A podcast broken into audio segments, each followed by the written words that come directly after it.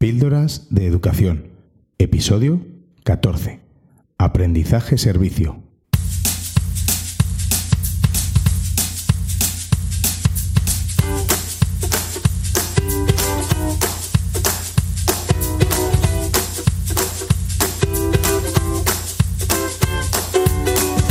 Estás escuchando Píldoras de Educación, un podcast sobre innovación y cambio educativo. Mi nombre David Santos. Soy maestro y director de un colegio público de infantil y primaria. Juntos podemos mejorar nuestra práctica educativa un poco cada día. ¿Me acompañas?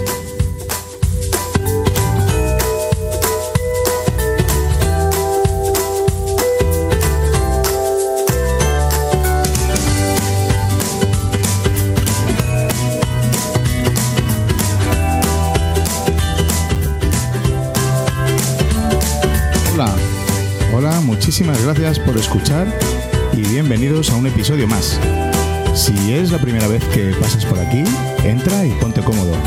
Sírvete, estás en tu casa. Tenemos un episodio muy interesante. En el episodio de hoy vamos a escuchar una interesantísima conversación que he tenido con Roser Patge, una auténtica eminencia en aprendizaje servicio. No te puedes perder ni una palabra de lo que dice. Hoy, a diferencia de en otros capítulos, para no alargar el episodio más de lo normal, ya que se trata de, una entrevista, voy a dejar vuestro feedback para otro episodio. Os agradezco todas las muestras de cariño recibidas y comentarios. Recordad que si me mandáis vuestro comentario en formato audio, lo escucharemos por aquí.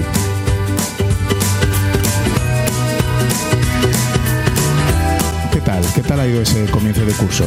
Espero que genial y poniendo en práctica todo eso que lleváis pensando y deseando ofrecer a vuestros alumnos para hacer verdaderas experiencias de aprendizaje. Recordad, pretendemos poner al alumno en el foco de su aprendizaje, hacerle más protagonista, no solo un espectador pasivo.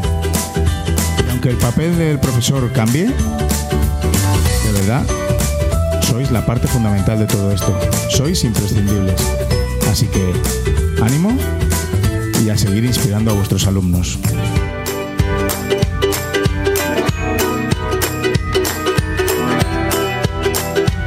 Yo os podría contar muchas impresiones y cosas de los primeros 15 días de curso, porque han sido de locos. Pero bueno, dije que no me quería extender mucho, así que nada, solo quejarme un poquito por, porque hemos empezado el curso sin seis profesores. Bueno, en realidad cinco y un tercio. No sé por qué razón, pero todos los años es la misma milonga. Tres de ellos eran de infantil, así que el primer día de curso, sin tres profesores de infantil, más los otros tres, por supuesto. En fin, inaceptable. Luego aparte, el- la aplicación Raíces que están intentando que están intentando implementar en la Comunidad de Madrid, que de verdad está siendo un verdadero dolor de cabeza. Nos quitan las funcionalidades que tenía el anterior programa, tenemos que hacerlo con el nuevo y resulta que no encontramos esas funcionalidades. Por ejemplo, para sacar unas tristes listas de comedor o unas listas de alumnos filtradas por, por pues iban a valores, iban a, antes se sacaban muy fácil, ahora no es posible mi secretario haciéndolas a mano, o sea, bueno, a mano con el ordenador, pero o sea, no puede ser. Esto es otra cosa, bueno, otra cosa más, en fin. Pero no quiero empezar con cosas negativas, así que solo voy a decir ahora cosas positivas. Es un curso esperanzador, lleno de, buen rollo. He visto las nuevas incorporaciones fenomenal. Van a tirar de- del, carro, del proyecto educativo del cole y bueno, pues ahí vamos todos a una. De educación. Antes de comenzar, quería haceros una pequeña petición desde aquí. A lo mejor te puede parecer un poco extraña, pero eh, al comenzar en el episodio pasado, la, segunda temporada de Píldoras de Educación, pues quería haberlo hecho con un nuevo logo para el programa. Pero bueno, pues no me ha dado tiempo, tampoco es que sea yo muy creativo para esto.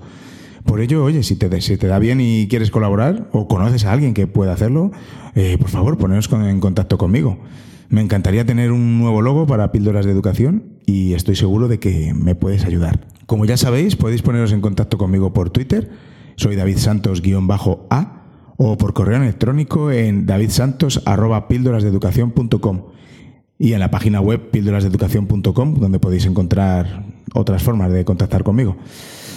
Bueno, basta ya de rollos y vamos a lo verdaderamente interesante del episodio de hoy.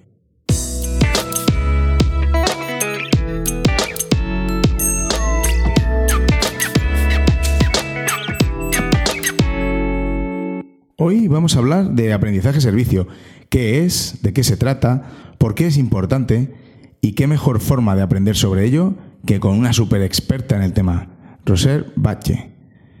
Roser es pedagoga especializada en aprendizaje-servicio, comunicación en público, educación en el tiempo libre, educación en valores y educación para la ciudadanía. Autora de varios libros, El aprendizaje-servicio en España, El contagio de una revolución pedagógica necesaria, los dejaré en las notas del programa, aunque bueno, en su página web, roserpache.net, hay un apartado con, con todos los libros. Es presidenta directora de la Red Española de Aprendizaje Servicio. Además, cuenta con varios premios y reconocimientos a su labor. Hola Roser, es un auténtico placer y un honor tenerte hoy en Píldoras de Educación. Hola y muchas gracias por la presentación tan generosa. Nada, gracias a ti y seguro que me dejo muchas cosas en el tintero porque, bueno, en tres frases no se puede resumir toda tu experiencia y, bagaje. Eh, cuéntanos, ¿a qué te dedicas actualmente, Roser? Bueno, básicamente eh, yo me dedico desde hace 14 años a la difusión en España del aprendizaje servicio. Eso quiere decir que viajo bastante por todas las Españas, impartiendo cursos, colaborando en congresos, elaborando materiales, asesorando también a las administraciones públicas, pero sobre todo empeñada en generar una, una red, una red territorial de, de, personas e instituciones y centros dispuestos a mover y a impulsar el aprendizaje de servicio en su territorio. He tenido el placer de escucharte en dos ponencias.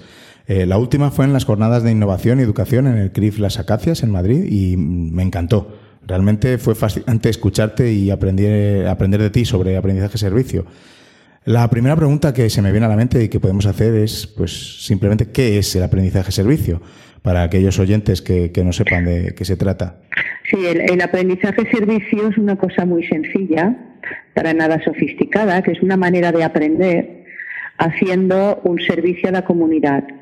Es decir, eh, ejercitar y movilizar conocimientos, capacidades, habilidades, aptitudes, destrezas a favor de mejorar alguna cosa en el ambiente, en el entorno. Puede ser un entorno cercano, pero también lejano.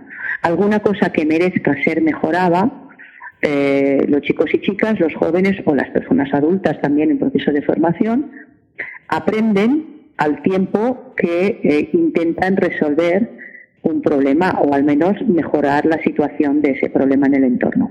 Y de esta manera formaremos mejores ciudadanos, mejores personas para el futuro. Sí, de, esta manera, de hecho, cualquier materia, cualquier asignatura, aparte de la disciplina concreta que se imparte, se convierte en escuela natural de compromiso y ciudadanía. Sí, un poco a colación de esto, te quería preguntar, ¿Qué asignaturas o materias son más adecuadas para, este tipo de proyectos? O, es mejor quizá abordarlo de una forma globalizadora? Bueno, es que las dos cosas son posibles. La gracia que tiene el aprendizaje servicio es que no tiene un molde muy estricto. Em, lo, significativo del aprendizaje servicio es lo que indica su nombre. Hay algún, hay algún aprendizaje vinculado a un servicio que, se da al, entorno y que se comparte con la comunidad. Pero esos aprendizajes pueden ser muy variados, pueden venir desde la clase de ciencias, desde la clase de lengua, desde la clase de matemáticas, desde cualquier otra otra clase, ¿no? Eh, por ejemplo, mm, entre los proyectos de aprendizaje-servicio más extendidos en España. Mm, hay uno que se ubica claramente en la clase de lengua, que es aquel que consiste en que los chicos y chicas mayores, desde su clase de lengua y literatura, se preocupan por buscar y prepararse cuentos para contarlos a los niños que están empezando a leer y a escribir. Con toda esta actividad, aparte de motivar extraordinariamente a los niños más pequeños, este es el servicio que dan a la sociedad, estos chicos mayores refuerzan mucho sus capacidades lingüísticas, su imaginación, su capacidad de vocalizar, por supuesto las relaciones empáticas con los demás, la responsabilidad, etcétera. Este es un típico proyecto mm, desde la clase de lengua, aunque hay, hay otros, por ejemplo, el año pasado, uno de los, de los proyectos que mereció un premio de los premios estatales que otorgamos cada año, pues también desde la clase de la lengua fue un proyecto de ruta, rutas literarias por la ciudad de Gijón. Chicos y chicas de, de la ESO Em, averiguaron la historia, la obra, los nombres de los poetas que dan su, su nombre a muchas calles de Gijón y montaron una ruta turística eh, de acuerdo con las bibliotecas municipales para ofrecerlas a la población como, como recurso turístico de tipo cultural. Estos son pequeños proyectos que se pueden hacer. En, en, ciencias, por ejemplo, hay uno muy, muy frecuente que es el de la donación de sangre. Eh, una vez se estudia la sangre, sus componentes, su, su falta de sangre y, y, las causas y las consecuencias de que no tengamos bastante sangre, los chicos y chicas se movilizan y montan una campaña de donación de sangre en su vecindario con la colaboración sea del Banco de Sangre, sea del hospital, sea de la Asociación de Donantes o la Cruz Roja o aquellos que habitualmente se encargan de eso, ¿no? Pero esto que te explico, que te estoy contando así a nivel de, proyectos centrados en una materia, mm, a veces también se, multiplican con otros. Mira, sin marchar de Asturias el año pasado, unos chicos de, un niños y niñas, vaya, de un colegio público de Gijón, el colegio Chove, eh, se pusieron de acuerdo con personas mayores de un centro de mayores y eh, mentalizados por el tema del cáncer y, los dolores postoperatorios de las personas, normalmente mujeres mastectomizadas, eh, juntos cosieron unos eh, cojines con forma de corazones para aliviar estas molestias de las personas que habían sufrido esta intervención. En ese caso, fue como un proyecto conjunto en el que jugaron muchas asignaturas, expresión plástica, eh, ciencias, etcétera. Simplemente son proyectos maravillosos. Bueno, algunos de los que nos están escuchando dirán, pero si en nuestro centro hemos hecho cosas parecidas, lo que pasa es que mm, no lo hemos llamado aprendizaje-servicio, ¿no? Como algo tan sencillo como lo que nos has contado al principio, creación de relatos. Bueno, no, le ponemos el nombre.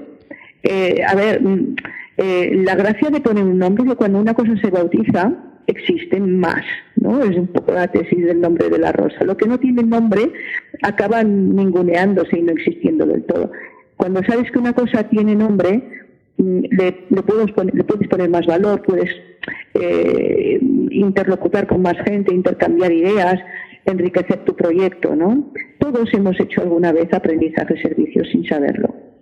¿Y qué edades o, niveles son los más adecuados para realizar este tipo de proyectos? Supongo que, hasta desde infantil se pueden hacer eh, cositas. Sí, claro, no, hay, proyectos muy bonitos en, infantil.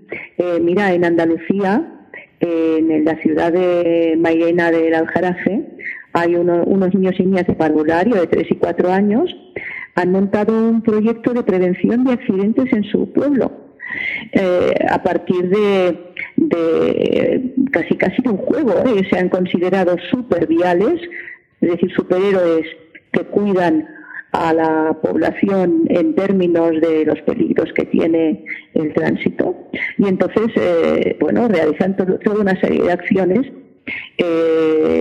para llamar la atención de los ciudadanos acerca de, de los coches mal aparcados, del respeto a las señales de tráfico, de los accidentes. Y estos niños muy pequeños que, en realidad, por pequeños que sean, sí que saben entender las situaciones de peligro como esta, ¿no? Y tienes esto, que son niños muy pequeñitos, hasta, por supuesto, proyectos en primaria, en secundaria, eh, pero también en formación profesional en la universidad e incluso en prisiones, en la formación ocupacional de personas privadas de libertad. ¿Podríamos decir, Roser, que se trata de un tipo especial de aprendizaje basado en proyectos? Sí, claro, porque claro, es que es que no, no es incompatible. En definitiva, el aprendizaje basado en proyectos se trata de que los chicos y chicas, en lugar de estudiar un tema eh, sectorialmente, eh, enfoquen globalmente un problema y movilicen conocimientos diversos para en, grupo pues eh, enfocar todo y pensar soluciones. Puede ser un problema, pero puede no ser un problema. Pues te pongo un ejemplo de aprendizaje basado en proyectos en los cuales de problema no hay ninguno. Eh, por ejemplo, los chicos y chicas cuyo proyecto es montar su viaje de fin de curso porque acaban la ESO, ¿no? Entonces, mm, movilizan temas de economía, de matemáticas, de geografía, de sociales, mm, eh, organizan cosas, tal vez campañas económicas, mm, aprenden a seleccionar los temas, a hacer una votación, pero en definitiva ese proyecto que es genial, es muy buen proyecto y les puede ayudar, por ejemplo, a conocer muy bien la ciudad a la que van a visitar eh, no resuelve ningún problema y hace falta que lo haga. ¿eh? Es un buen proyecto, es un aprendizaje basado en un proyecto que se llama Vamos a montar nuestro viaje. ¿no? Esto está estupendo. Ahora bien, cuando lo que se intenta resolver y no se queda en el papel, sino que se hace, es eh, resolver un problema real que tiene la comunidad, que tiene la población, no que tiene el niño, sino que tiene algunas de las personas que les rodean cerca o lejos, entonces estamos hablando de aprendizaje-servicio, porque se adquiere un compromiso con terceros. Es decir, cuando la asociación, el grupo ecologista, se acerca al centro y plantea a los chicos si les quieren ayudar en la reforestación del bosque quemado, y los chicos investigan qué ha pasado con el bosque, por qué se ha quemado, cuáles son las causas, cuáles van a ser las consecuencias, se sensibilizan y entusiasmados con lo que han descubierto, se apuntan a colaborar, se organizan, eh, piensan cómo hacerlo, eh, en fin, etcétera, etcétera, aquí están haciendo un proyecto, el proyecto de defensa del bosque, o lo llamarán como quieran, pero es un, un proyecto que atiende un problema social, un problema comunitario. Por tanto, la diferencia es esta. Claro, con este tipo de metodologías, pues la motivación va de serie, ¿no? Sí, yo quiero llamar la atención a una cosa. El aprendizaje basado en proyectos, en principio, es una herramienta educativa, es una metodología educativa.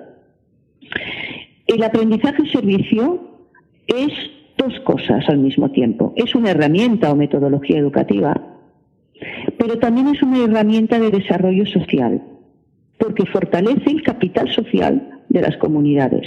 Es decir, eh, también a personas que no son educadores, también a, las entidades sociales, organizaciones sociales, a los municipios, a los movimientos populares, les interesa que exista el aprendizaje-servicio.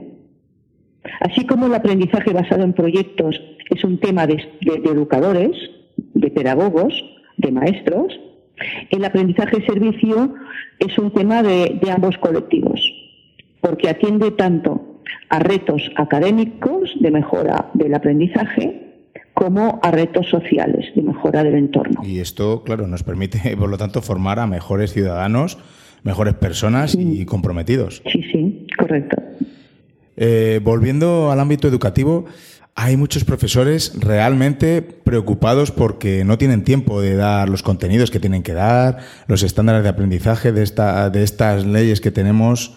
Eh, ¿Cómo se compatibiliza el, aprendizaje servicio con el currículum extenso que tenemos? Porque hay muchos profesores agobiados por este tema en, las aulas. Bueno, a ver, yo creo que hay que.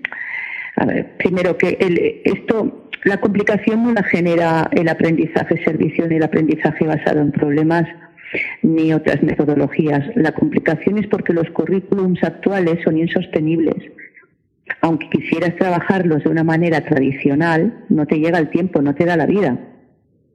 Es que eh, no hay, no hay selección eh, correcta de contenidos y hay, una complicación excesiva a los profesores acerca de cómo tienen que, controlarlos y, evaluarlos.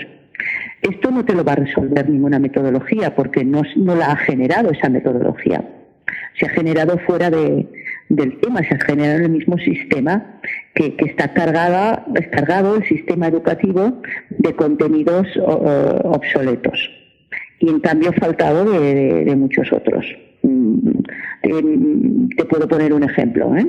Eh, en la educación secundaria obligatoria mm, habría que priorizar si realmente es tan importante que los niños distingan fricativas labiales y palatales en la clase de lengua como que sean capaces de leer una noticia del periódico y entenderla y discutir sobre ella y argumentarla. ¿Sabes? Si, estamos hablando de conocimientos de lengua, vamos a priorizar a día de hoy cuáles son los conocimientos de lengua que realmente se necesitan. ¿no?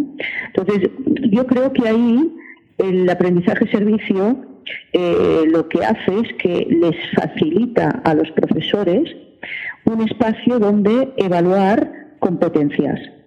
Porque si bien las competencias son curriculares, según nuestro sistema educativo, no estamos acostumbrados a mm, ponerlas en juego, a ejercitarlas para poderlas evaluar luego. Entonces, si, si el docente no hace nada especial, no las podrá evaluar porque las competencias son saberes adquiridos.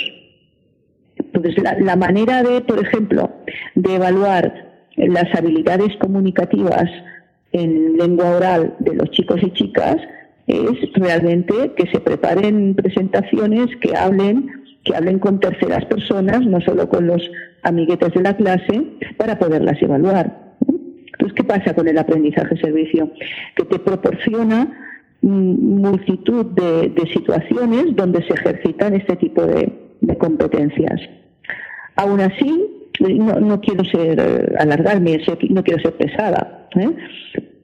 pero aún así creo que, hay que limpiar el currículum y, seleccionar sin miedo. Y si eso quiere decir, pues no sé, ser un poco desobedientes en alguna cosa, pues plantearnos que sin desobediencia no, no se ha producido ninguna innovación educativa. Últimamente he podido asistir a, una polémica que, bueno, que, que me ha sorprendido eh, entre pues los que defienden una educación tradicional contra los que defienden unas metodologías activas, como un ataque de, de, aquellos contra estos. No sé, eh, me ha sorprendido bastante que, que haya estos dos bandos cuando lo que tenemos que defender es una buena educación y y bueno, pues que, nuestros alumnos adquieran las competencias, como, como tú has dicho, ¿no? Mira, es que, a ver, mm, las, herramientas, las metodologías son como herramientas de una caja de herramientas. Y el docente tiene que escoger aquella herramienta que le parece más conveniente en cada momento. En un momento dado, un discurso magistral a lo mejor es lo que toca hacer y que se haga un ejercicio de escuchar y luego intentar resumir. Yo no digo que no. Es más, no solamente no digo que no, sino que estoy a favor, a favor de que se utilice todo lo que es útil. Y también teniendo en cuenta que habrá maestros que como en la vida misma, luego el niño o la niña se va a encontrar en su escalera donde viva, en el lugar de trabajo, se encuentra trabajo, en el mundo, que habrá personas que tienen unos estilos y otras personas que tienen otros estilos de comunicación y de transmisión y de todo, ¿no? Entonces, yo creo que, que la polarización esta que, de la que hablas, a mí no me interesa en absoluto. Yo no, no quiero hacer bandera de, de, nada. El, el, el aprendizaje y servicio no es una panacea que te resuelve todo. Eh, no sirve para todo, sirve para lo que sirve. Lo que ocurre es que aquellos que lo impulsamos estamos convencidos de que aquellas cosas para las que realmente sirve están muy bien, pero no son las únicas del mundo mundial. Eh, jugar a cartas, jugar a cartas, para nada es aprendizaje servicio y es muy educativo. Y yo lo recomiendo. Como recomiendo mucho jugar también en el bosque o leer bajo un pino o muchas otras cosas. Las conferencias TED esas que no duran más de 15 minutos, tienen un éxito extraordinario y son conferencias magistrales. Entonces, creo que no es bueno el, el, polarizarse y ponerse en plan, eh, nunca deberíamos hacer, sí, no, nunca deberíamos hacer conferencias magistrales. Pues mira, a lo mejor alguna, alguna vez sí. Nunca deberíamos utilizar libros de texto. Bueno, depende para qué y cómo los utilices y en qué cosa. Nunca deberíamos tener eh, una tarima en clase. Perdona, una tarima es una cosa muy útil en una clase. Te sirve perfectamente para representar y hacer teatro. Yo eh, huyo absolutamente de los talibanismos eh, y pienso que no nos llevan a, ninguna, a ningún lado. De hecho, cuando trabajas por proyectos, eh, por supuesto que se dedica también tiempo a hablar, a explicar algo, pues de una forma, digamos, magistral, ¿no? Porque es necesario. Como bien dices, es usar cada método como mejor te convenga, eh, teniendo en cuenta las características de tus alumnos, de tu contexto, pero sí creo que la base debe ser más protagonismo ¿no? por parte del alumno. sí, exactamente. ¿Qué acogida está teniendo el, aprendizaje servicio actualmente en España? Mira, yo creo que la acogida es eh, buena en términos generales, entre otras cosas porque los que empezamos a mover esto en los años 2003, 2004 y hemos continuado, yo creo que hemos tenido la virtud de contagiar una manera de impulsar el aprendizaje-servicio para nada pedante ni agresiva, sino eh, reconociendo el valor de los proyectos que aún sin ser bautizados ya existían en nuestro país como proyectos de aprendizaje-servicio. En la, en la mayoría de las actividades de formación acerca de aprendizaje-servicio hay una parte importante de recuperar prácticas que hacen, que han hecho los maestros alguna vez y que no, no, las han, no han percibido todo, todo su poder como, como proyectos de aprendizaje-servicio, pero que los han hecho en realidad, o se han acercado mucho, ¿no? Yo creo que esta manera reconocedora, no agresiva, eh, ha generado una buena acogida. ¿En, qué medida crees que mejora el aprendizaje-servicio, los resultados académicos de, de nuestros alumnos eh, aplicando este tipo de, metodología?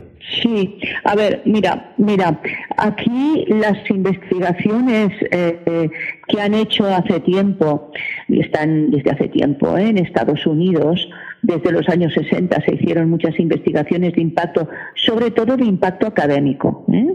De impacto de tipo, a ver, a ver, con esto los niños aprenden más mates, con esto realmente aprenden mejor la lengua, las ciencias sociales, la química, las matemáticas, lo que sea, o no. Bueno, en este momento también hay algunas investigaciones de impacto académico que están llevando a cabo las universidades españolas, pero creo que todavía no se ha publicado ninguna. Si hacemos caso a las investigaciones internacionales, eh, lo que arrojan, los resultados que arrojan es que, que un buen proyecto, todo se puede hacer bien y se puede hacer mal. ¿Vale?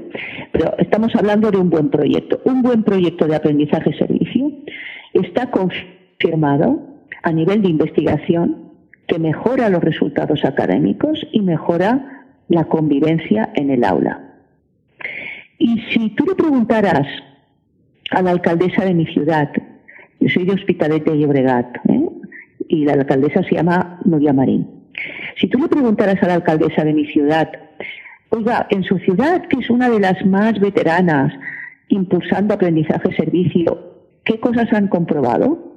Pues la alcaldesa, la área de educación, te dirían más cosas. Por ejemplo, te dirían como a lo largo de ocho años de observación ha aumentado el nivel de excelencia en las pruebas de acceso a las universidades, cómo ha descendido espectacularmente el absentismo, cómo, por ejemplo, ha mejorado la conflictividad en el aula medida, en este caso sí, por eh, los, eh, los informes de, de, conflicto en el aula, que necesitan intervención de alguna autoridad y han pasado de 50 y pico al año a 5.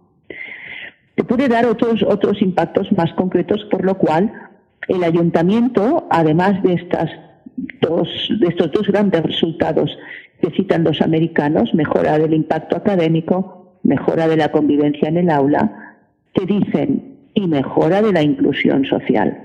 Claramente este tipo de proyectos son inclusivos, porque caben en él todos los alumnos, sea cual sea su condición y capacidades. Sí, porque el proyecto permite actuaciones de muy distintos tipos y tareas. Para ir terminando y a modo de conclusión, cuéntanos, ¿por qué deberíamos lanzarnos hacia el aprendizaje-servicio? Ya, bueno, yo creo que eh, primero porque la primera cosa, digamos, inmediata que se ve es que son proyectos tremendamente motivadores, donde, como decíamos antes, es más fácil conseguir que todos los niños, sean cuales sean sus capacidades, se incluyan y mejoren sus resultados y se sientan estimados por la comunidad a la que ayudan y con la que trabajan. Eso es un tema. Pero más allá de rascar por ahí, yo te diría que hay una cuestión básica y es que en la escuela debemos recuperar la función social de la educación. La función social que es intentar de todas, todas, generar, formar ciudadanos competentes y talentosos, claro que sí, pero capaces de orientar ese talento en la mejora del mundo. Porque si no, ¿para qué sirve la educación? Roser, ¿dónde podemos encontrarte a ti y saber más sobre aprendizaje-servicio? En España hay tres redes de impulso del aprendizaje-servicio. Una red que es la nuestra, donde yo estoy, que es la Red Española de Aprendizaje-Servicio, cuya web es muy fácil, es aprendizajeservicio.net, sin, sin eh, guiones en medio ni nada. aprendizajeservicio.net. Otra es la red de las universidades, que vincula profesorado universitario, específicamente universitario, de más de 40 universidades españolas. Está el, nombre de esta red no me lo sé de memoria, pero es fácil. Si se busca APS, APS, que son las siglas de aprendizaje servicio, y entre paréntesis una U. APS, paréntesis U. Y luego hay otra red que tiene un nombre un poco más largo, aprendizaje servicio como herramienta de, cohesión social, que es un nombre largo, porque es la red de los ayuntamientos, de los de más de 30 ayuntamientos españoles que están impulsando una red específica de aprendizaje-servicio desde hace tiempo para, para mejorar, para fomentar el aprendizaje-servicio en sus ciudades, en sus territorios. Estas tres redes, digamos que nos llevamos bien, estamos interrelacionados y hacemos cosas juntos. Por ejemplo, el próximo 14 de diciembre se va a celebrar en Coslada, al lado de Madrid, el, eh, onceavo encuentro estatal de aprendizaje-servicio. Este encuentro está apadrinado o coorganizado por el Ayuntamiento de Coslada, que es parte activa de esa red de ayuntamientos de la que antes he hablado. Por otro lado, el, que quiera también rascar más información, yo le puedo ofrecer bastante en mi blog, mi web, que es roserbatlle.net. Como que es una, una web alimentada de hace muchos años, pues se pueden encontrar muchas cosas. Os recomiendo visitar la web roserbache.net porque tiene bastante contenido en cuanto al aprendizaje servicio y bastante contenido y de calidad.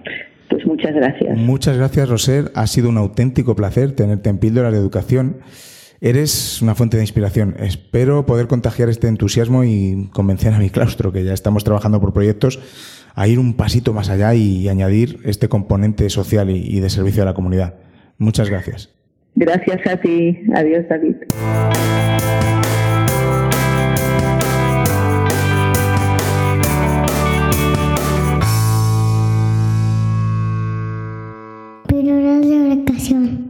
¿Qué os ha parecido la conversación con Roser? Como habéis escuchado, el aprendizaje servicio va más allá de lo meramente educativo.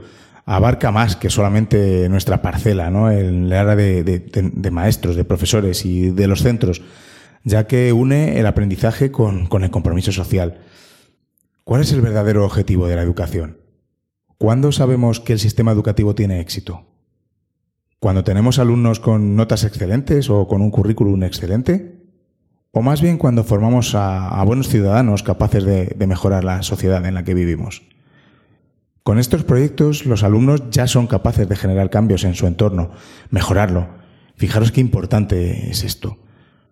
Y por supuesto, como en cualquier metodología activa, y aquí más si cabe, se consiguen unos aprendizajes más eficaces al poder aplicar y poner en práctica sus conocimientos y habilidades, además de hacerlo de una manera solidaria. Como ha dicho Roser antes, debemos recuperar el sentido social de la educación, y que nos sirva para mejorar la sociedad, el mundo en el que vivimos. Debemos educar en la realidad, que nuestros alumnos vean la utilidad de lo que aprenden y qué mejor forma que solucionar una problemática existente en tu colegio, en tu localidad, en tu comunidad, donde ellos van a ver los resultados de sus acciones. ¿No es precioso esto? Es el contexto perfecto para la significatividad perdón, de los aprendizajes Vamos, igualito que los problemas y ejercicios que nos plantean los libros de texto. Fijaros qué potencial tiene, porque estamos haciendo que los niños solucionen un reto que no es suyo propio, es el del barrio, es el de su comunidad, el de su colegio. Es fundamental en el trabajo de la empatía, y no solo la empatía. En el informe de LORS de la UNESCO de 1996 llamado La educación encierra un tesoro, se habla de cuatro pilares de la educación y parece que el aprendizaje-servicio llega a todos ellos. Uno de los pilares de los que se habla en el informe es aprender a conocer.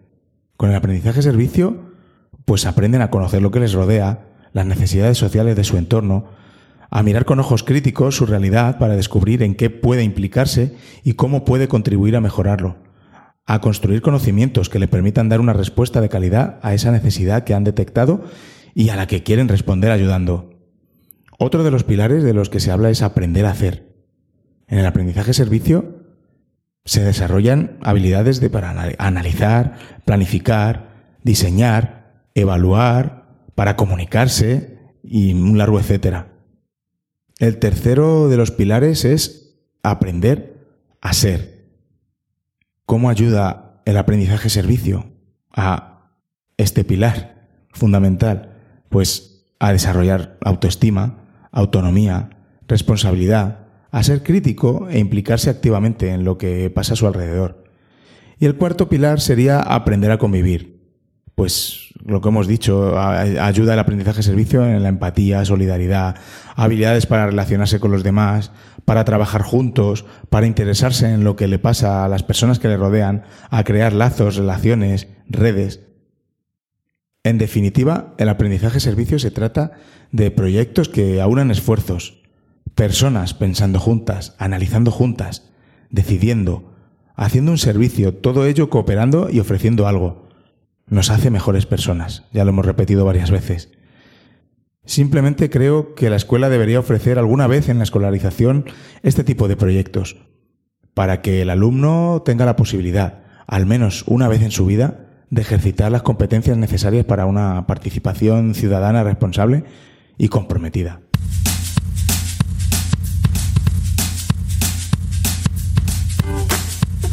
Bueno, pues hemos llegado al fin de otro episodio más.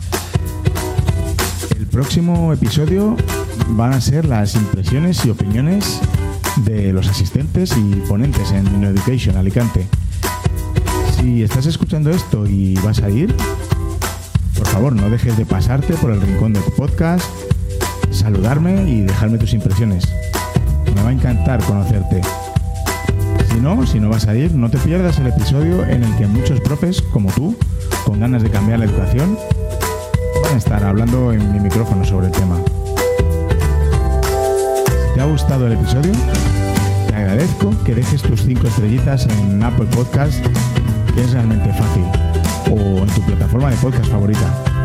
Y tus comentarios, espero tus comentarios tanto en Twitter, soy David Santos-A, como por cualquier otro medio de contacto.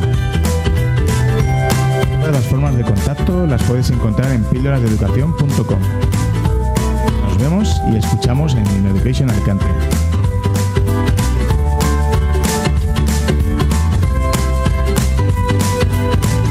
Y recordad, con vuestras píldoras podemos hacer que la educación goce de la mejor salud.